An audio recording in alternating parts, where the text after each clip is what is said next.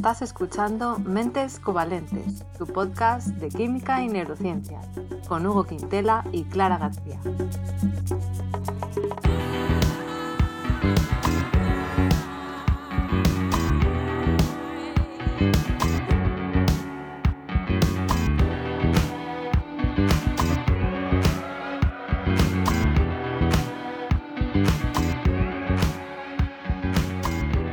Bienvenidos al episodio 15, en el que tenemos a un invitado muy especial. Pero bueno, primero voy a saludar a Hugo, como siempre. ¿Qué tal estás? Hola, bien. Aquí de octubre pandémico, pero bien. sí, no queda otra. Bueno, y ahora vamos a dar paso a nuestro invitado, que es Diego Morales, que estudió biotecnología en la Universidad de Salamanca, tiene un máster de química agrícola y nuevos alimentos, hizo el doctorado en la Universidad Autónoma de Madrid obteniendo fracciones y extractos con actividades biológicas procedentes de las setas shiitake y además también divulga en YouTube con su canal Science Beats. Hola Diego, ¿qué tal? ¿Es todo correcto? Es todo correctísimo. Hola Hugo, hola Clara, ¿qué tal estáis? Por aquí todo, bien. Encantado de estar aquí. Hola Diego. Me alegro. Bueno, no he dicho que eres de Plasencia, pero lo digo ahora, por supuesto. Siempre hay que hacer un poquito de, de patria eh, claro. así que te, agradezco que lo comentes. Si no, ya lo diría yo, pero te lo agradezco que lo comentes. Que además es muy bonito. Que la gente no lo conoce tanto, pero es muy bonito. Es muy bonito, sobre todo yo lo digo siempre, y bueno, fíjate que ahora voy a tirar un poco piedras eh, a mi tierra, pero sobre todo para los turistas está muy bien. Para quedarnos allí está la cosa complicada. Ojalá mm. creciese un poco lo que es la industria de la ciudad, porque llevamos igual desde hace 25 o 30 años y cuesta ver ahí un poco de crecimiento para que los placentinos y placentinas pues podamos echar raíces allí. Por eso siempre... Bueno, hay un placentino ilustre eh, que es Robert Iniesta, eh, oh. Extremoduro, que... Ah, claro, claro. Exacto. En una canción decía, eh, ¿cómo era? Tierra de conquistadores, no nos quedan más no podemos decir tacos, hemos dicho en el programa. Ya. Digamos que no nos, quedan más narices, eh, porque si no, pues te quedas ahí entre viejos, decía, o algo así, ¿no? Y da un poco duro. Es verdad, gran grupo de nuestra adolescencia, extremo duro. Pero sí que tienes razón, claro. Eh, son ciudades que las ves, son bonitas, las provincias, pero luego, pues eso, la España del interior, pues está un poco abandonada. Esto es así. Yo casi dedicaría un podcast a esto, pero claro, no es, no es nuestro campo. a lo mejor tenemos que abrirnos otro podcast en el que hablemos de más temas. Pero bueno, hoy vamos a hablar de ciencia y, me gustaría empezar pues preguntándote un poco, ¿no? Porque hemos dicho que estudiaste biotecnología y bueno, pues eh, para los que somos de ramas bio, a lo mejor sí que tenemos clara la diferencia. Pero eh, bueno, hay gente que no sabe muy bien qué diferencia hay entre biotecnología, biología, bioquímica. No sé si nos puedes contar un poco de qué iba tu carrera, así a grandes rasgos. Claro, sí, sí. Además es una pregunta que se suele hacer porque la biotecnología es una carrera bastante nueva. Ya menos, cuando yo empecé, me parece que en Salamanca llevaban dos años o una cosa así, eh, como mm. que había brotado hace poco y con fuerza. Entonces, eh, la definición de biotecnología simplemente era utilizar organismos vivos, bueno, era y es, utilizar organismos vivos para obtener algún tipo de beneficio o de aplicación. Entonces, yo siempre decía, bueno, pues hacer un vino o hacer una cerveza es hacer biotecnología. Eh, utilizar terapias génicas, terapia con células madre, etcétera, también es hacer biotecnología. Entonces, como que abarca muchísimos rangos. Lo de los colores de la biotecnología, ¿no? Roja sanitaria, verde ambiental, etcétera. Pero en cuanto a la carrera, que es lo que me has preguntado, siempre pasa un poco igual, ¿no? Casi todas las carreras científicas y bio en los primeros años son muy parecidas. Siempre tienes como las, mismas asignaturas, el mismo bloque de asignaturas troncales. Y luego, a medida que vas avanzando, ya te vas especializando y la parte de ingeniería genética es muy importante en nuestra carrera de biotecnología. Al hacerse en Salamanca siempre se barre mucho a la casa de uno, ¿no? Y al tener ahí el Instituto del Cáncer, que es muy potente, y el de neurociencias, pues siempre lo dirigían mucho hacia esas, hacia, hacia esas disciplinas, ¿no? Hacia esas áreas dentro de la, biotecnología. Cada uno va tirando, pero bueno, yo creo que más o menos nos hemos hecho una idea de, qué es, ¿no? Es la aplicación ¿no? de la biología, pues para hacer algo. Lo que tú decías de los colores, la verdad es que nunca lo había oído, que, se hablaba así de los colores rojo, verde y alguno más, ¿no? Hay rojo, verde, blanco, que es la biotecnología industrial, azul, que es la biotecnología marina, y ahora han salido un ah. montón. Yo no me lo sé, pero hay naranja, gris, rosa, morado, hay hay un montón. ¿Y tú de cuál eres? Yo soy de la roja. Yo soy de la roja, entre la roja y la verde, porque estoy entre mm, la parte sanitaria y la parte alimentaria. Yo me especialicé en biotecnología alimentaria, pero con aplicación en la salud. Entonces, bueno, pues estoy ahí entre rojo y verde. Que eso, si lo mezclas que sale marrón, pues soy un poco marrón. Algo así, ¿no? Rojo-verde. Un, apunte para con la biotecnología, porque nos quita el trabajo a los químicos orgánicos. Porque, mm, claro, nosotros sintetizamos cosas ¿no? con reacciones, pero la verdad es que muchas moléculas, para bien en realidad, no para mal, eh, las hacen mejor las bacterias. Bacterias modificadas genéticamente, pues que producen sustancias complejas que nosotros no podemos hacer también como ellas. Nos creemos muy, muy potentes los químicos orgánicos, pero las bacterias todavía nos ganan en muchos campos. Y no va a cambiar la situación. Qué trepillas son las bacterias eh, que quieren ahí comeros el pan a los, a los químicos, a los químicos orgánicos. y además, ¿no? Supongo que una vez tienes una, es tan fácil hacer más. Claro, los químicos orgánicos no son tan fáciles de replicar.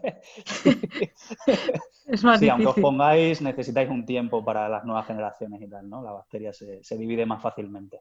sí, nuestra reproducción es un poco más lenta. es un gremio que lo tiene difícil.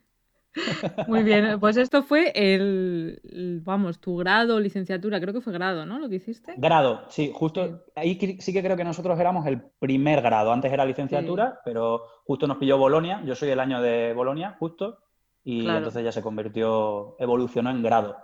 Vale, y luego ya dijiste, pues voy a hacer un máster, ¿no? A ver, Hugo, tú no sé, cómo eres el químico. A lo loco. Eh, el máster que hiciste tú, Diego, fue de química agrícola y nuevos alimentos. Claro. que, a ver.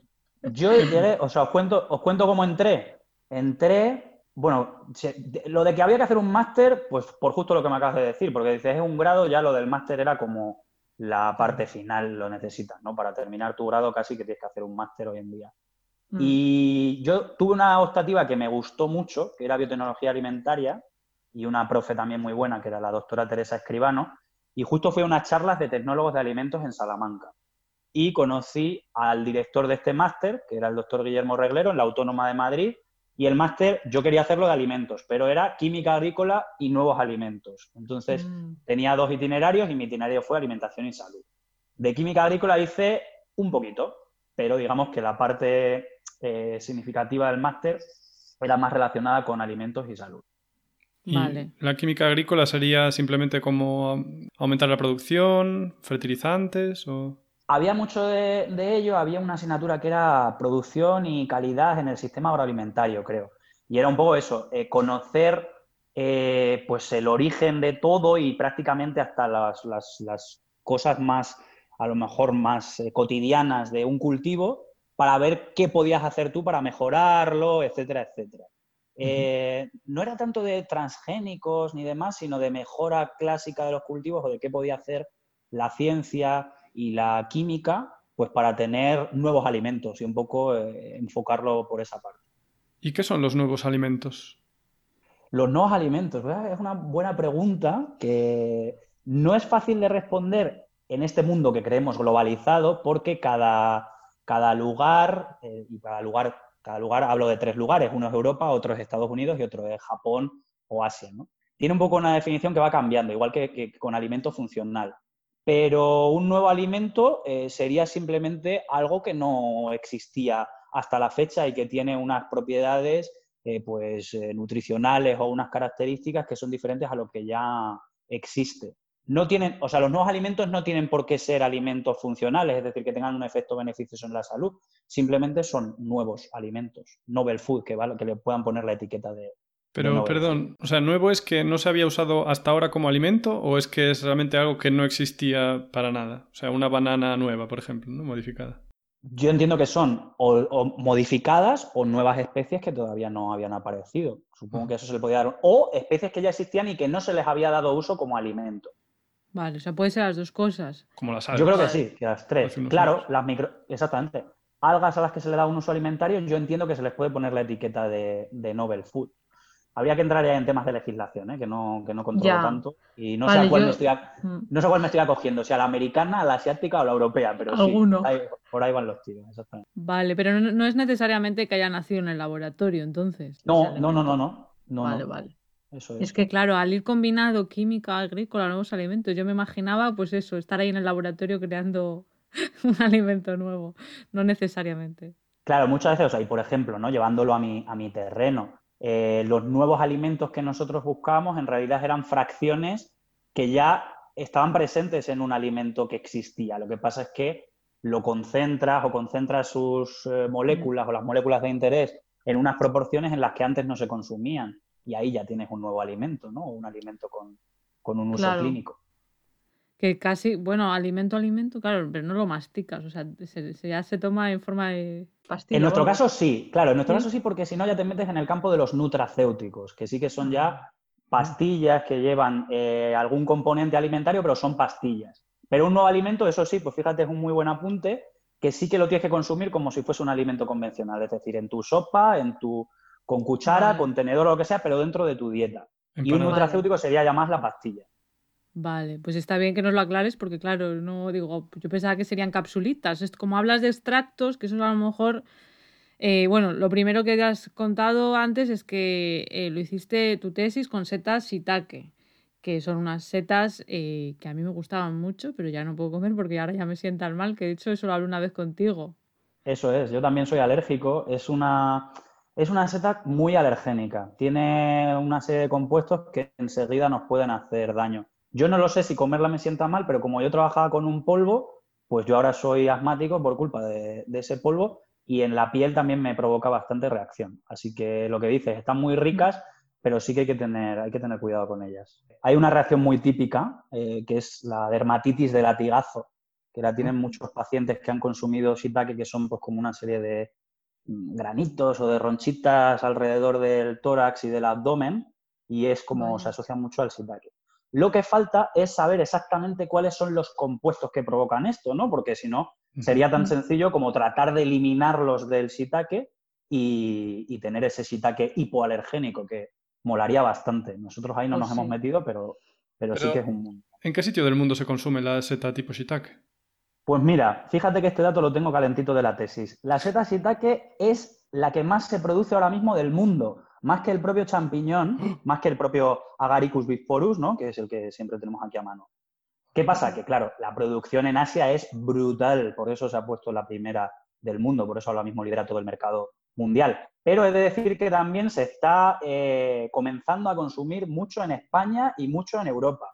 En. España está el punto de que yo, que soy alérgico, me fijo y hay muchos risotos que llevan shiitake, hay muchos restaurantes que utilizan el shiitake en guarnición. Yo me lo encontré hasta en Plasencia, que un día eh, estaba comiendo con mis padres y de repente eh, pedí algo de carne y de guarnición ahí estaba el shiitake. O sea que sí, poco a poco se va metiendo en toda la, la sociedad.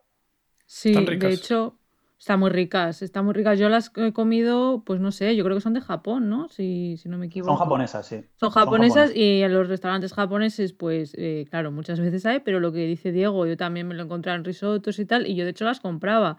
Eh, tanto cuando viví unos meses de estancia en Holanda, que fue cuando desarrollé, no sé si es una alergia o qué es. A mí en mi caso no me salen ronchas, sino que me, me arde el estómago, o sea, me duele la tripa.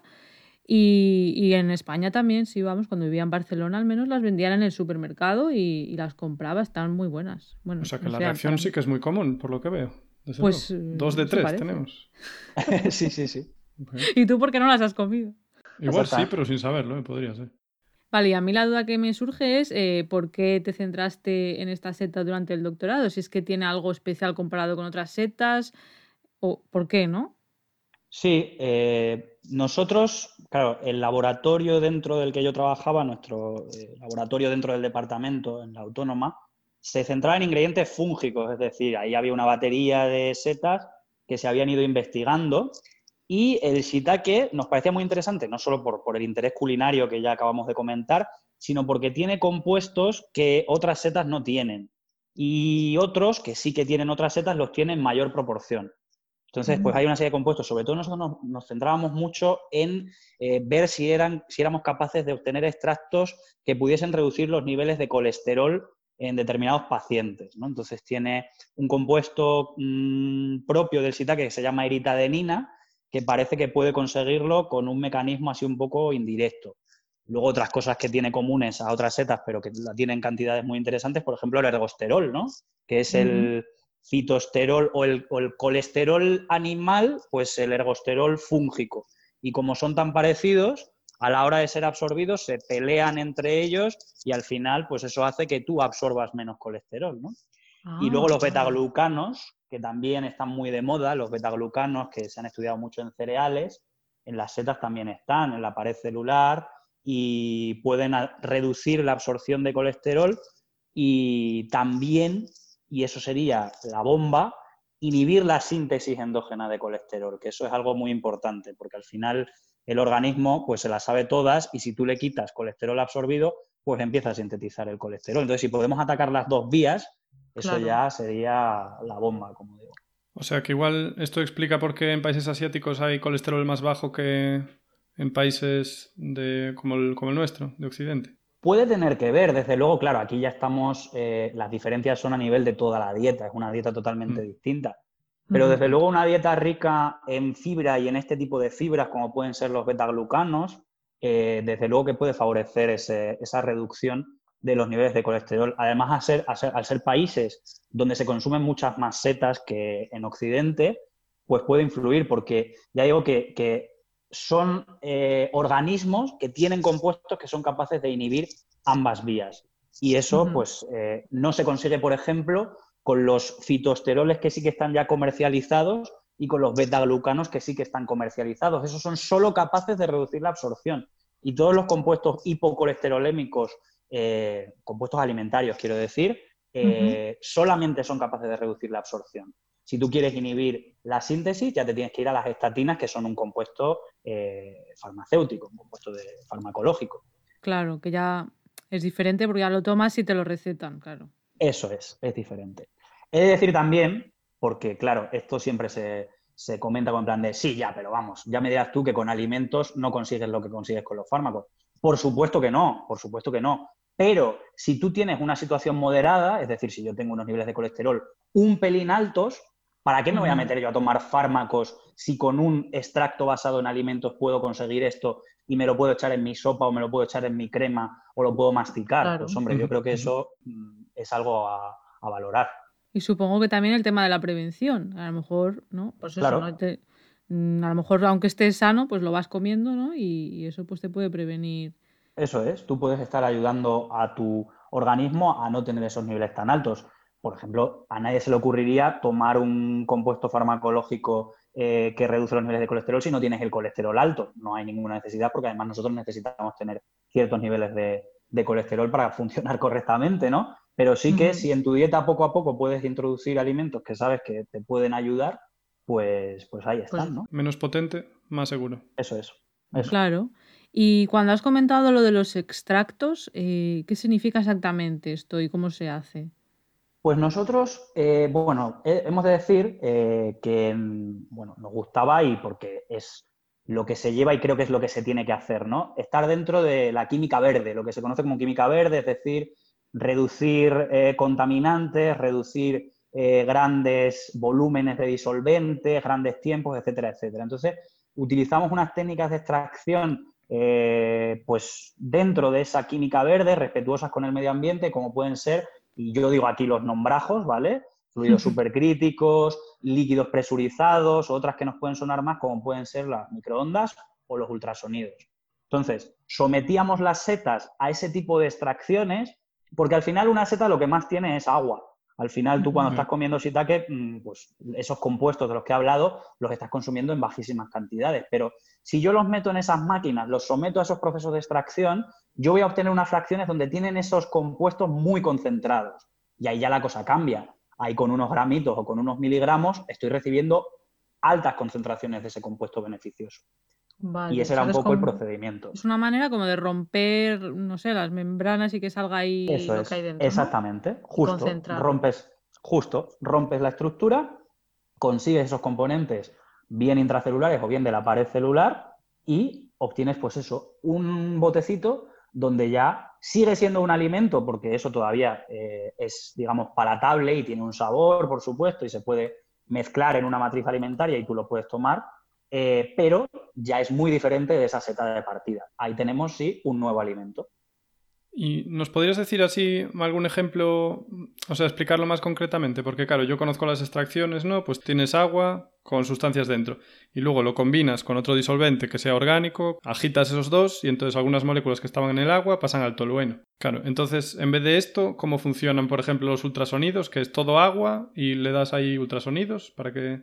Eso es. Eh, claro, tú has escrito una em, extracción convencional y que utiliza pues un disolvente que a nosotros nos interesaría como podría ser el tolueno, ¿no? que se escapa un poco de lo que dentro de la química verde y sobre todo dentro de los alimentos nos podría interesar. Entonces, con los ultrasonidos y bueno, las extracciones en general, nosotros utilizamos agua y utilizamos etanol como mucho, pero ya no nos metemos ni a metanol ni cosas así. Entonces, sí, los ultrasonidos lo que nos garantiza es que en agua hay compuestos eh, que tú no vas a ser capaz de solvatar o de solubilizar. Pero los ultrasonidos sí que forman pues ese fenómeno de cavitación, ¿no? Donde se forman estas burbujas que crecen, implosionan y entonces rompen las células y pasa al agua todos esos compuestos que tú necesites. Entonces luego ya puedes eh, evaporar el agua o congelar y liofilizar, que eso lo hacemos nosotros muchos, y quedarte con un polvito donde están todos esos compuestos. Luego otras que son más exóticas, por así decirlo, como son los fluidos supercríticos, lo que utilizamos es dióxido de carbono eh, al que sometemos a una presión y una temperatura por encima de lo que se llama su punto crítico y entonces se convierte en un, digamos, en un superagente de extracción, ¿no? Porque tiene unas características intermedias entre los gases y los líquidos, no es ni una cosa ni es la otra, y entonces es capaz de extraer, sobre todo para nosotros, el ergosterol, porque el CO2 es muy apolar, es muy lipofílico. Entonces, se lleva el ergosterol de forma muy selectiva, tenemos rendimientos muy bajos, pero eh, selectividades muy altas, y ese ergosterol, pues lo tenemos de forma no pura, pero sí en una concentración muy alta. Y luego el CO2 despresuriza, el CO2 se va y te quedas tú con tu extractito de ergosterol más contento que nada. más contento que vamos. Yo no sé si me estoy liando, Hugo, corrígeme si me equivoco, pero esto no lo comentaste tú cuando lo del café y una manera de, hacer descafeinado. Así se saca también la, la, cafeína del café, como dijimos en el capítulo 4. No dejéis de escucharlo. me quiere sonar, me quiere sonar. Tarjetita, tarjetita al capítulo 4 para que lo escuchen los oyentes. Y sí, fue la primera aplicación de los fluidos supercríticos, fue la descafeinización del café. De forma muy, muy selectiva. Un segundo, por hacer patria ya por último, ah, en la provincia de, eh, pues creo que en Badajoz, fíjate, no sé exactamente en qué municipio era, pero tienen una planta industrial de eh, fluidos supercríticos para eh, eliminar el TCA del el corcho para embotellar las botellas de vino. Entonces quitan el TCA, que son los tricloranisoles que dan un defecto al vino, que es ah. eh, ese olor a humedad o a madera, así que no gusta, y ah. pueden seguir embotellando con corcho natural, no tener que acudir al tapón sintético, porque ese corcho ya no tiene ese problema. Se lo han quitado con fluidos supercríticos. Qué bueno. Eso en Extremadura, ¿eh? En Extremadura. Es que creo que es en San Vicente de Alcántara, pero no me la quiero jugar. Bueno, ya me la he jugado. Sí, yo creo que sí, en San Vicente de Alcántara. Creo que sí.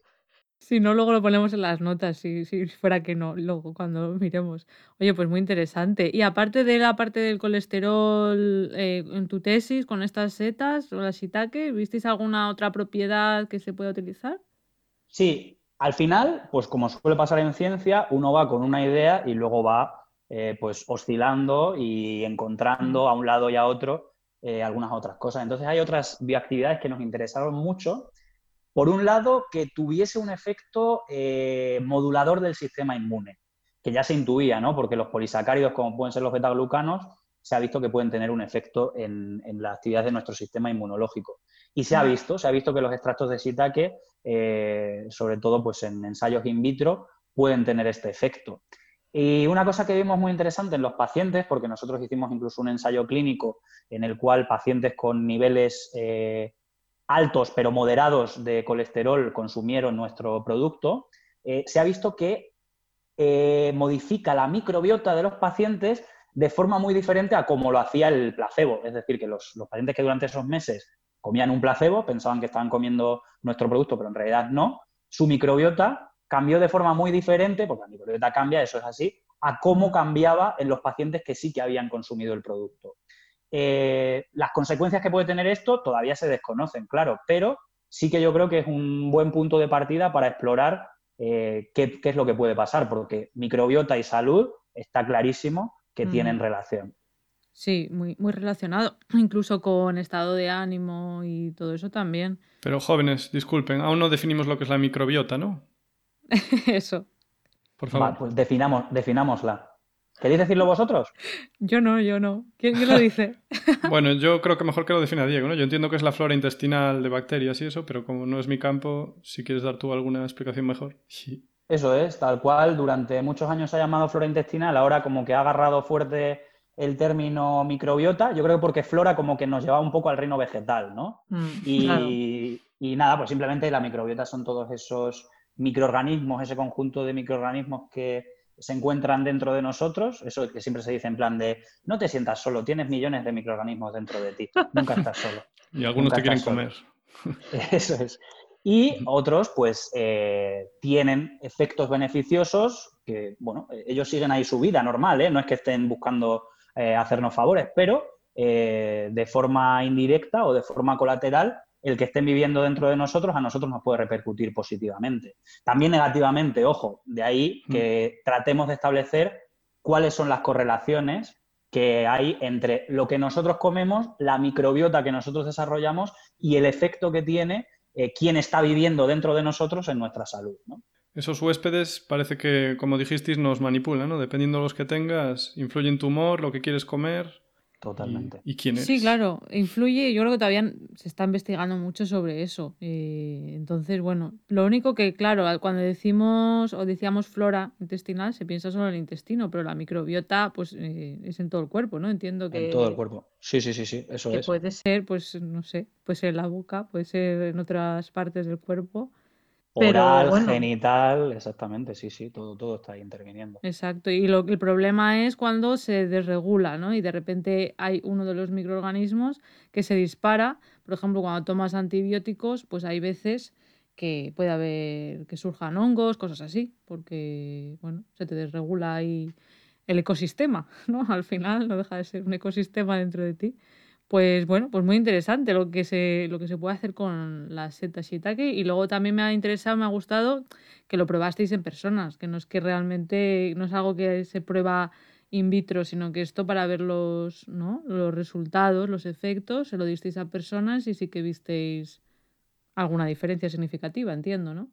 Eso, eso fue una suerte. La verdad que yo estoy muy contento con haber tenido la oportunidad de hacer todas estas cosas en la tesis porque cubrió todo, cubrió desde el primer ensayo en el laboratorio, pasando por células, por cultivos celulares, pasando por animales en colaboraciones con el Hospital Universitario de La Paz, donde también se desarrolló el ensayo clínico. Y el ver que realmente lo que tú has ido haciendo puede llegar a tener una aplicación, pues oye, eh, es bastante reconfortante. Lo más bonito. He de decir, muy bonito, pero que los humanos somos muy complejos, muy complejos, muy complejos. Porque en los ratones, desde el punto de vista del colesterol, los resultados eran, bueno, súper prometedores y decíamos, madre mía, hemos dado aquí con el superproducto y luego a los pacientes, en términos globales de todo el ensayo, el colesterol no se redujo significativamente. Sí que había algunos pacientes que experimentaron esa reducción, pero en términos estadísticos no se puede decir que ese producto, ya digo, preliminar que nosotros tenemos pueda reducir de forma significativa los niveles de colesterol. Así que ahí queda un poco por mejorar para poder llegar a resultados más positivos. Claro, pero yo creo que también tendrá que ver ya no solo con la complejidad, pues de yo qué sé, de un humano comparado con un ratón, sino también las condiciones experimentales, que tú en el laboratorio le das a todos los ratones, imagino, de comer lo mismo, y yo no sé si en el ensayo clínico con los humanos todos llevaban exactamente el mismo estilo de vida, supongo que es muy difícil controlar eso, ¿no? Totalmente, has dado en el clavo, sí, sí, o sea, eh, los seres humanos somos complejos hasta ese punto, es decir, vale, aun teniendo una dieta súper pautada por el hospital y, a que tenían que reportar eh, su estado de vida en visitas bastante continuadas, pues es imposible que tú controles a la persona. De hecho, mm, ya entra un poco en la fe que tú tengas en su, en, su, buena voluntad el hecho de que estén consumiendo o no el producto, porque la forma que tienes de controlarlo es que ellos te entreguen las bolsitas vacías del producto, pero claro. Ah, no se lo toman delante de ti ahí. No, no, no, no, no, no, no, porque se lo toman todos los días, entonces se lo toman en su casita, en su casita. Y no puedes hacer una prueba, digamos, mm, yo qué sé, de sangre, un análisis de sangre en la que se vea si tienen el compuesto o no, porque no, me imagino que no se detecta ninguna molécula concreta. Claro, Y puedes hacerlo, y puedes hacerlo en, unos puntos muy concretos de la cronología del ensayo, pero mm. tú no puedes someter a los voluntarios a un análisis todos los días, porque ya tuvimos problemas de reclutamiento, pues tú imagínate que tuviesen que ir todos los días al hospital a pincharse, sería, sería imposible. Y mutarte con ellos tampoco era una opción, claro. Bueno, pues claro, lo que pasa es que sí, que necesitaríamos a, otros cincuenta y pico voluntarios para que estuviesen de como los sí, como estos que se van de estancia ¿no? a, las casas de la gente, pues así. Ya está. De todas maneras, yo creo que, me imagino, quiero, quiero creer que la gente sí que se lo tomaría. Lo que yo no estaría tan segura es de que tomaran toda la dieta mm, perfecta que les dijeron. Eso es lo que puede ser más difícil, ¿no? Porque a lo mejor dices, bueno, mira, hoy un día tomo tal cosa pero bueno, ahí están los datos, supongo que eso es pues para seguir investigando en ello, ¿no? Me imagino. Claro, eso es, es un estudio preliminar, sigue siendo investigación básica y que abre las puertas a futuras tesis que por supuesto se realizarán y a ver hasta dónde se llega, porque bueno, pues ahí está, el comienzo de algo ya se va atisbando, ¿no? Claro, y tú ahora ya las setas las has dejado, ¿no? Ahora estás en País Vasco y ahora estás con cerveza. Dejaste las setas. He dejado las setas eh, no porque no quisiera, porque yo soy muy vicioso y yo con las setas estaba muy contento. Mm. Pero, eh, bueno, pues eh, ya sabéis cómo funciona la investigación pública y en el mm. momento en el que yo defendí mi tesis, pues terminó mi ayuda del ministerio y no ha habido opción hasta el momento de poder continuar en esa línea. Así que surgió, como dices, esta oportunidad en el País Vasco. Estoy aquí viviendo en Bilbao y trabajando en un pueblecito más pequeñito que se llama Derio. Y hemos cambiado, eh, la verdad que esto, claro, se me puede sacar de contexto totalmente la frase que voy a decir, pero he dejado las setas para darme a la cerveza. Así que estamos, sí, estamos ahí viendo un poco eh, las levaduras presentes en los ingredientes de algunas eh, cerveceras artesanales vascas para ver si hay algo así que las pueda distinguir, porque, bueno, pues aquí somos así, ¿no? Que nos gusta eh, pues, eh, lo de la tierra y ver si hay alguna levadura euskalduna que haga algo que otras levaduras no hacen. Así que... ¿En, cuanto a propiedades organolépticas o...? Eso es, claro, en el producto final que, que dan lugar, cuáles son las características tecnológicas de esa levadura, incluso pues encontrar alguna cepa que hasta la fecha no, se haya visto. Así que bueno, estamos ahí haciendo un cepario, buscando en los cereales, en el lúpulo, etcétera, etcétera, y haciendo ahí una colección para luego investigar más a fondo. Y viendo si comparten genes con Sabino Arana también, ¿no? Claro, ver si ahí, si tienen ocho apellidos vascos o no, las levaduras, porque eso creo que también será bastante importante. Perdón, solo una cosilla, volviendo muy brevemente al, al tema del colesterol, ¿no? Porque parece que es, bueno, a día de hoy no tanto, pero era como el enemigo público número uno, el colesterol. ¿Por qué, ¿Por qué es tan malo el colesterol? ¿O se supone? O, sea, malo es el exceso de colesterol, que esto también había que recalcarlo, y el exceso de un tipo de colesterol, porque también eso, yo creo que, hombre, eh, creo que los oyentes ya conocen perfectamente las diferencias entre el colesterol malo y bueno, pero, pero incidir y recalcar que el colesterol bueno es muy bueno y muy necesario. Pero si tú tienes altos niveles de colesterol LDL, pues puedes tener problemas cardiovasculares. Y ahora mismo las enfermedades cardiovasculares eh, me parece que siguen siendo la segunda causa de mortalidad en el mundo y sobre todo en países desarrollados. Solamente el cáncer eh, está por encima de las enfermedades cardiovasculares. Y para desarrollar una enfermedad cardiovascular se ha visto que es un factor determinante el hecho de tener los niveles de colesterol alto. Así que si podemos eliminar eso de nuestra mano de cartas de supervivencia, pues oye, nos quitamos un buen peso de, encima. Exacto, como tú dices, niveles demasiado altos, porque el colesterol malo también hace falta. Es que ya llamarlo malo es un sí, poco... Sí, sí, claro, claro, sí, es peyorativo. Sí. Pobriño colesterol. Bueno, es una manera de simplificar un poco el mensaje, supongo, ¿no? El H es el bueno. es el bueno, eso es, lipoproteína de alta densidad, y LDL es el malo, el low density vale, eh, lipoprotein. Pero bueno, que si uno se hace un análisis, eh, ya viene. Te lo dicen, te lo dicen. Ya te lo dicen. Con que se lo sepa el médico, pero bueno, también está bien que. Sí, conocerlo y, decir que, a ver, que no queremos tener a, cero, a cero los niveles de colesterol, por favor, que nos quedamos sin células. Claro. Eh, lo, que, lo que necesitamos es tener, pues eso, igual que ha dicho Clara con la microbiota, que tiene que haber un equilibrio, pues aquí igual, tener nuestro, nuestro colesterol bien balanceado y dentro de los rangos que las autoridades sanitarias estipulan como, correctos. Hmm, que eso también creo que depende un poco de cada país, ¿eh? me parece. sí, y de, cada, y de cada año, porque esto va, sí. no hace más que bajar el nivel de colesterol sí, sí, ah. LDL, vamos a decir. El que... se considera que ya puede ser de riesgo, ¿no? Eso... Aquí ya entramos un poco en teorías conspiranoicas, como siempre, ¿no? Pero sí, parece que unos años interesan más eh, tener manga ancha y otros restringir más, pues bueno, ahí no sabemos. Yo eso no lo sé, también habría que hablar con alguien del ámbito sanitario, porque tampoco nosotros no nos dedicamos a eso. Entonces no lo sé, pero también creo que es importante recalcar eh, dentro de lo que has hablado y para que la gente se lleve mensajes claros luego a casa, que aunque ciertos alimentos, como hemos venido hablando en el podcast, puedan ser beneficiosos o perjudiciales, al final lo que cuenta es tu dieta global y que no existen superalimentos que con esto ya vamos, te curas de todo, no es así. O sea que, bueno, que comer esta seta seguramente pues eh, sea algo positivo ¿no? para nuestra dieta, pero que ni es un milagro, ni por comer a lo mejor de vez en cuando ciertas cosas que en principio no sean muy buenas para nuestra salud, tampoco hay que obsesionarse muchísimo de, de ser súper restrictivos, ¿no? O sea que bueno, todo, yo creo que en su justa medida. no sé, ¿qué piensas tú, Diego?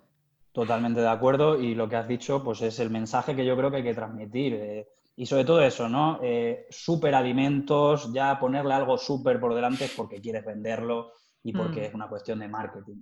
A mí me gusta mucho cuando doy charlas sobre divulgación eh, en alimentos, recomendar un libro de un investigador del, del CSIC, que es el doctor Miguel Herrero, que se llama Los falsos mitos de la alimentación y es, un, es de la editorial del CSIC, con lo cual, pues entrando en la web de la editorial del CSIC lo pueden encontrar. Y trata mucho sobre esto, sobre en plan de alimentos milagro, vamos a ver lo que se está diciendo aquí, vamos a ver, vamos a cogerlo todo eh, con pinzas, con precaución, diría ¿no? Vamos a, recibir los mensajes como de verdad se deben recibir. La alimentación tiene muchísimo marketing detrás, la nutrición y sobre todo esta alimentación saludable eh, que cada vez nos interesa más y hay que estar bastante bien informado para al final no estar siendo engañado. Al final nos engañamos nosotros mismos muchas veces, ¿eh? no hace falta que ninguna compañía nos engañe. Directamente nosotros decimos, no, es que yo he oído esto que sí, así que lo voy a hacer y con esto ya vale. y luego no hago deporte nunca, por ejemplo, ¿no? Exactamente, claro, porque yo ya me tomo... Vamos a ver, ¿cómo voy a, salir yo a correr si ya me tomo yo aquí mi quinoa y estoy aquí más a gusto que nada? No hace falta que salga a correr. Mi batido verde detox y, y la quinoa y ya está, ¿no? Claro, el deporte, el deporte es lo que dicen de que si fuera una píldora, ¿no? Una pastillita, todo el mundo estaría deseando tomársela porque tiene un montón de propiedades muy beneficiosas. Jo, pero además es divertido hacer deporte, vamos a ver. Bueno, depende para qué, ¿no, Hugo? Bueno, a ver, jo, si estuvieras en una zona de confort, yo creo, con la gente adecuada, creo que todo el mundo preferiría hacer deporte que no hacer. o quiero no sé, yo por ejemplo a mí no me gusta el deporte en equipo. ¿No? ¿Sabes? Bueno, pero tienes otras que te gustan, otras formas de deporte. Sí, a mí sí, pero yo, yo sé que hay gente que odia el deporte, o sea, que realmente no le gusta nada la sensación, ¿sabes? La sensación. si a vosotros, si a vosotros os diesen a elegir, si, o sea, a ver, tenéis una condición de salud y tenéis que elegir entre o modificar vuestra dieta o empezar a hacer más deporte, ¿con qué os quedaríais? Porque es que esto también es una encuesta importante. ¿eh? Yo no sé no sé no, no, sabría decir. Hacer más deporte. Yo, creo que también soy de hacer más deporte, pero no lo sé, Depende, es que yo creo que yo ya intento comer bastante bien, entonces si me quitas ya las pocas cosas que me doy de vez en cuando, ¿no? Pues el fin de semana, si me quiero comer una pizza, me la como. Si me quitas ya eso, estaría un poco triste, sí. estaría un poco triste. Vaya por Dios. Yo creo que sí, que preferiría moverme más, pero es verdad que también, pues depende del contexto de cada uno. Eh, y yo qué sé, también en invierno da más pereza. Yo ahora ya con el tema de la pandemia ya no voy al gimnasio. Entonces mm, me da más pereza hacer ejercicio de otra manera que cuando iba al gimnasio. Entonces, pues bueno. A ponerse los vídeos de aeróbic de los 90. sí, sí. le tienen que haber subido las visitas a esta gente que, que vamos a ir. Ah, sí, yo tengo amigos que veían. Bueno, no sé si era exactamente aeróbic, pero bueno en YouTube. Algo parecido. Sí, sí. Y bueno, yo creo que por último, bueno, no por último, pero casi eh, para ir concluyendo, claro, hemos dicho al principio que también eres divulgador, que tienes un canal de YouTube que se llama Science Beach, o sea, como la ciencia de la playa, y hay entrevistas a científicos, ¿no? Y a divulgadores. Cuéntanos un poco de dónde surgió esta idea. Pues sí, nada, fue también una cosa que derivó de la tesis, eh, de, bueno, pues a lo mejor frustrarme un poco por el hecho de que todo esto que a vosotros os estoy contando ahora y que, a ver, yo por supuesto considero interesante y me gustaría que la gente también lo considerase interesante, pero la forma que tenemos de publicar nuestros resultados es acudir a una revista científica que la verdad poquita gente va a abrir o poquita gente va a acceder a ella. Lo primero porque no son accesibles, porque muchas son de pago, porque están en inglés y porque el lenguaje que utilizamos es súper técnico.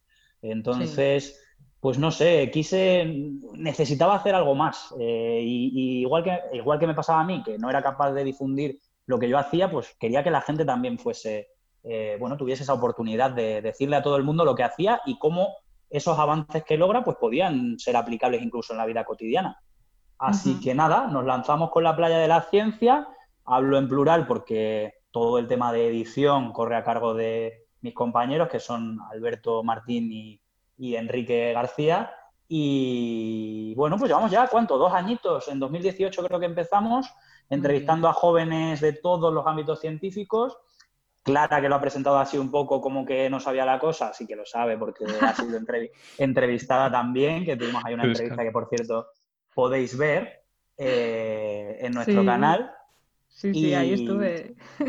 Exactamente, pasamos ahí un buen rato. Es verdad que lo hicimos en formato a distancia porque nos pilló en plena pandemia. Pero bueno, ahora hemos grabado tres capítulos presenciales, tenemos muchas ganas ya de editarlos y sacarlos y ya vamos a por nuestra tercera temporada. Así que sí, si a la gente quiere conocer lo que hacen los jóvenes científicos en España, pues que se pase por la playa de la ciencia, Science Beach, si lo escriben todo junto en, en YouTube le aparecerá ahí nuestro canal. Eso. Y luego en redes, cuéntanos también dónde te podemos seguir en Twitter, Instagram. Pues siempre el mismo nombre, es decir, escribiendo Science Beach junto. En el caso de Twitter, Instagram y Facebook hay que colocar una barra baja detrás, pero me imagino que si escriben junto Science Beach ya, ya le va a sugerir la red social nuestro canal y ahí pueden ver toda la información porque al final, bueno, pues esto es una red de redes, no es solamente YouTube. Eh, y ahí compartimos mucha información, noticias, entrevistas, apuntes, etcétera, etcétera, que creo que pueden ser de, utilidad. Está muy bien y además de verdad que me parece eh, admirable que lo hicieras durante la tesis cuando todavía estabas en ello. Yo me esperé a terminar. Total, madre mía. Y ya por enlazarlo con el tema para finalizar de la tesis y tal, ¿algún consejo para las personas que se quieran dedicar a esto, a la investigación o se lo estén planteando? Pues a ver, lo voy a poner un poco así suave, pero yo les diría sobre todo que si van a hacer una tesis, que la hagan cobrando, sinceramente. O sea, que, la vocación, eh, o sea, que entiendan lo que significa vocación, que vocación no significa eh, pues ser voluntario en un, en un laboratorio. Los laboratorios no necesitan voluntarios. Los laboratorios necesitan trabajadores y los trabajadores necesitan cobrar todos los meses porque están aportando para un grupo y fin, bueno, es que esto, esto parece como de perogrullo decirlo. ¿no? Suena bastante razonable, sí. Claro, claro, sí, sí, o sea, creo que es bastante razonable. Pero bueno, que yo creo que hay mucha gente que sigue confundiendo vocación con, y esta palabra es muy fea, pero con explotación. Entonces, las tesis doctorales son un trabajo y hay que cobrar por hacer la tesis. Dicho esto, si son curiosos, si les gusta eh, aprender cosas nuevas cada día, si les gusta tener un trabajo eh, estimulante y eso, que cada semana pues tenga una cosa nueva, que, que volver por aquí, investigar, pim, pam, pim, pam. Por supuesto, la ciencia es un mundo maravilloso y la investigación eh, básica es algo sensacional. Así que invito a todo el mundo a que, a que se anime si eso es lo que realmente cree que le gusta. Eso. Y luego, pues mira, que, tenga una nómina a fin de mes. Yo creo que tampoco es tanto pedir, ¿no? No es tanto pedir, pero es verdad que está difícil. La gente se empeña en comer, no sé por qué. Sí, fíjate, ¿verdad? Está complicado. Hay gente que quiere realmente hacer un doctorado y realmente no consigue pues ninguna de estas ayudas que hay y entonces dices, bueno, pues empiezo gratis, ¿no? A ver qué tal, si consigo y, luego pues lo van alargando. Entonces es, es, complicado, sí, la verdad es que no está nada fácil, pero me parece muy bien que, que lo dejes claro, que al final es un trabajo más, ¿no? Que, oye, este, que estás aportando. Aparte de formarte como investigador o investigadora, también estás produciendo y haciendo ¿no? algo que, que, merece ser pagado, por supuesto. Pues muy bien, no sé, Hugo, tú también me imagino que piensas parecido. Hombre, yo lo suscribo 100%, vamos a ver. Es que, de verdad, la gente tiene que vivir, ¿no? O sea, si es un trabajo y no es un trabajo fácil, de hecho. Y a veces es un trabajo muy duro. Físico, un trabajo físico. Sí, sí, un trabajo físico al final. Depende de vosotros que habéis estado más en laboratorio de verdad, digamos, que yo, que era más con ordenador y tal. Yo recuerdo cuando estaba mm, haciendo pues el trabajo de final de carrera y eso en el laboratorio que sí que te, o sea, físicamente también acabas. Te salen varices. pues oye, de estar mucho de pie, bueno, depende de cada uno lo que esté haciendo, ¿no? Pero vamos, que, que, bueno, y que ya sabemos cómo es de, de lo que requiere, ¿no? De entregarte al final una tesis yo tampoco la recomiendo a todo el mundo en plan de, sí, hazlo, te divertirás. No, o sea, si realmente te quieres dedicar a, eso o crees que te puede gustar, adelante. Pero, oye, que, que también se, pasa mal muchas veces. Total. Y, o sea, yo creo que, quiero decir, que gratis se pueden hacer otras muchas cosas, ¿eh? O sea, yo para hacer algo gratis igual haría otra cosa, no haría una tesis, que la, la tesis no es jiji jaja, como tú dices, o sea, que la tesis es, pues es una tesis. Sudor y lágrimas es la tesis. Totalmente. O sea, muy reconfortante. El final es muy reconfortante, es muy bonito, pero. sí, porque se acaba. sí, porque llegar a la meta, sí, quieras que no, dejar de moverse, es, sí que. Es un aprendizaje, o sea, se aprende mucho y es una experiencia, pero bueno, luego depende de la suerte que tengas, en el laboratorio que caigas, de muchas cosas. Y no sé, Hugo, si quieres añadir algo más o, ya hemos llegado al final. Yo, besitos a todos. vale, pues bueno, muchas gracias, Diego, por estar aquí hoy. Muchísimas gracias a vosotros. Recojo los besitos de Hugo y os mando también a, vosotros. He estado muy a gustito, tenía ya muchas ganas. Tenéis un podcast sensacional. Eh, Qué lindo. Así que ojalá sigáis haciendo muchos capítulos ¿Este es el 15, habéis dicho? Sí, el 15. Pues por muchos más, que de verdad merece la pena y, nada, muchísimas gracias por contar conmigo. Para mí es un honor y un placer haberme pasado por aquí. Muchas gracias por venir, gracias. Qué bien, qué bonito todo. Bueno, chicos, pues hasta aquí el episodio de hoy. Como siempre, las notas eh, con todas las referencias a lo que nos ha contado Diego, a su ResearchGate, a sus cuentas de Instagram, de Twitter, todo estará pues eh, también en la web de Podcastidae, que es la red de podcast a la que pertenecemos. Y eso lo podéis encontrar en pues, podcastidae.com barra covalentes. Y luego ya, si nos queréis apoyar, darnos cariño, pues ya sabéis, darle al botón de suscribirse desde vuestro reproductor preferido y darle a me gusta también, dejarnos comentarios de todo. Y luego ya, si queréis estar al día de todo, de las novedades y de todo, nos podéis seguir en Twitter, que estamos como arroba cobalmentes, y luego ya en Instagram y en Facebook, pues simplemente mentes covalentes. Así que nada más, hasta la próxima. Adiós. Venga.